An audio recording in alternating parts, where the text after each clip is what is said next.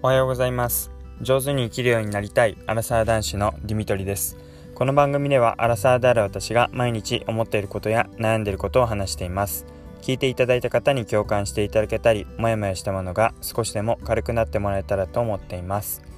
えー、おはようございます、えー、今日は火曜日ですね。はい、えー、すごいいい天気で今日も暑くなりそうで、え9時ですけどももうかなり暑いようなそんな状況です。えーと、その一方で結構冷房をつけっぱなしで、えー、寝ているんですが、えー、結構なんか冷房が 強いのか設定温度29度とか30度ぐらいにしてもかなり、えー、冷房が効いている状況でまあエアコン的にはいいんですけどもなんか本当に逆に壊れてるんじゃないかっていう、えそんな状況でもあります。で冷房結局つけないと暑いけど、えー、止め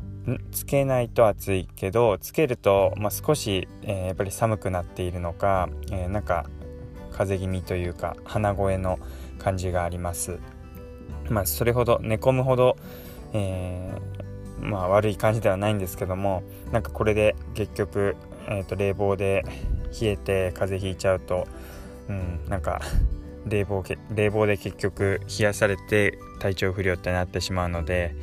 うんまあ、厚着をしたりとか、うん、調節をしたりして気をつけたいと思います。で、えーと、今朝はですねあの今日あの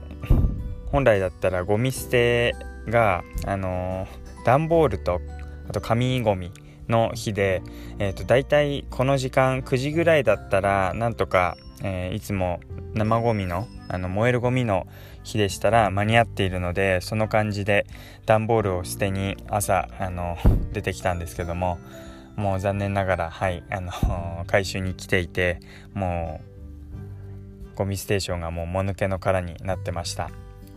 うん、だから生ゴミ燃えるゴミの時にはきっと回るのが時間かかって9時過ぎてしまうんでしょうけどやっぱり段ボールとか紙ゴミは比較的少ないので早めに回れるんでしょうね。なのでちょっと次から気をつけないとなーということでうんその段ボールのやつはまたはい一回お家に 持って帰ることにしました。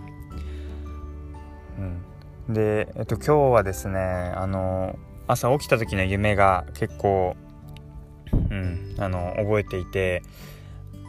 衝撃だったというか自分の中でああ忘れてはいけない気持ちだなと思ったのでその話をしたいと思います。えっと、今日私が見た夢がですねあの自分が入社試験を行っていてその入社試験であまりこう出来が良くなかったって実際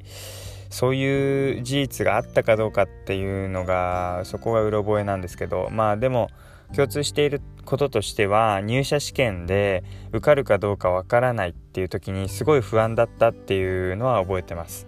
でなんか、まあ、夢がこういろいろリンクしているんですけどもあの辻褄が合わないところもあるんですがまあ、現実今私、えー、社会人10年目でやってるんですけどもなんか今日見た夢の中ではなんかこう入社試験みたいな形で次11年目に行く時にもう一回試験があって、まあ、そこの試験で受かるかどうかわからないみたいなそういう仕組みになってました。でそこでもし落ちたらまああの正規採用から、えパートタイムに あのあの非正規雇用に変わってしまうっていうそういう結構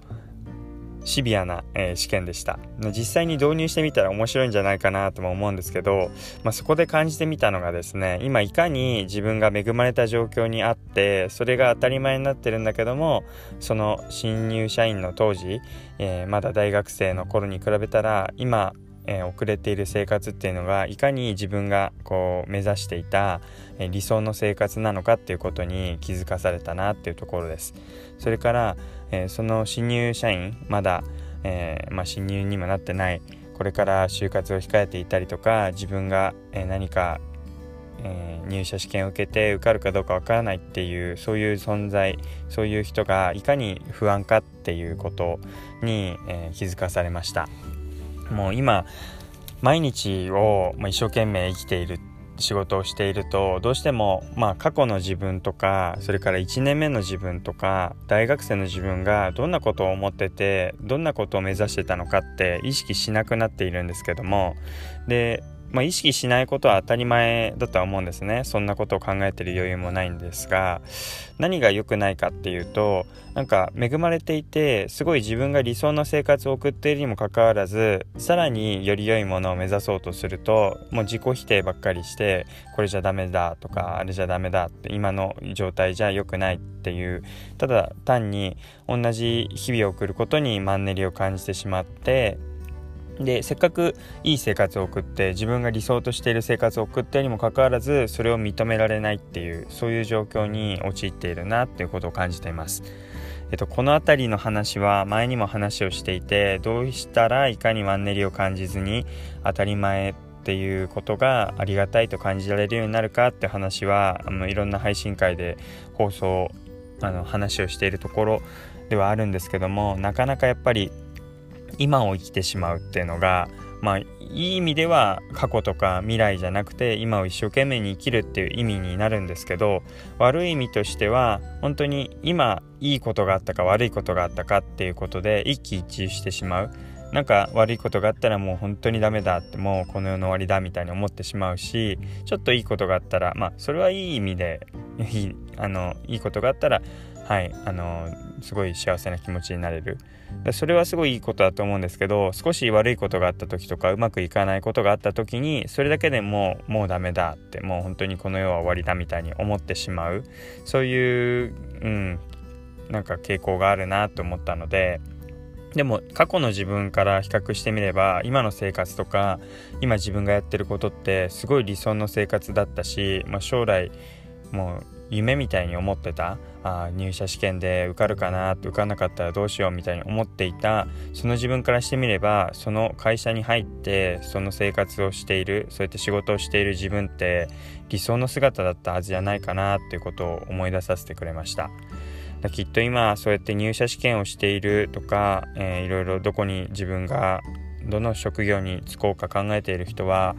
自分の存在っていうのがすごいふわふわしていて不安でうんあの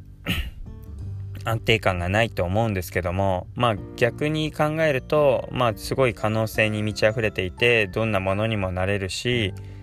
うん自分のことについてなんか悩んだりとか深く考えられるっていうチャンスだと思って結局まあその瞬間っていうのはうん、嫌な瞬間で早く安定したいっていう気持ちになりますけど不安定だからこそ考えられるし、うん、むしろ考えずに安定してると思ってもう何も考えずに、えー、進んでいったらその進んだ先できっとまた悩んでしまうことになると思うので一回、うん、誰もが通らなきゃいけない道と思ってこの不安定な状況を楽しむっていう余裕はないと思いますけど、うん、みんなが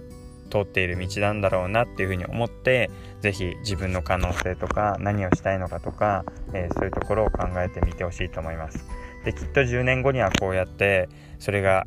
日常になっていて当たり前になっているんですけどもまたその時にも最初のこの初心をまた思い出してあ恵まれてるんだなって、えー、これが幸せなんだなっていう気持ちにつなげてもらえたら、えー、この話も多少は、えー、その今聞いていただいている方に役に立ったのかなというふうに思います。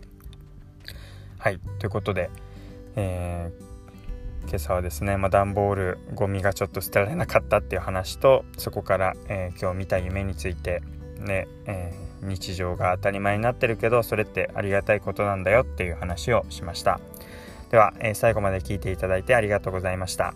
またお会いしましょう。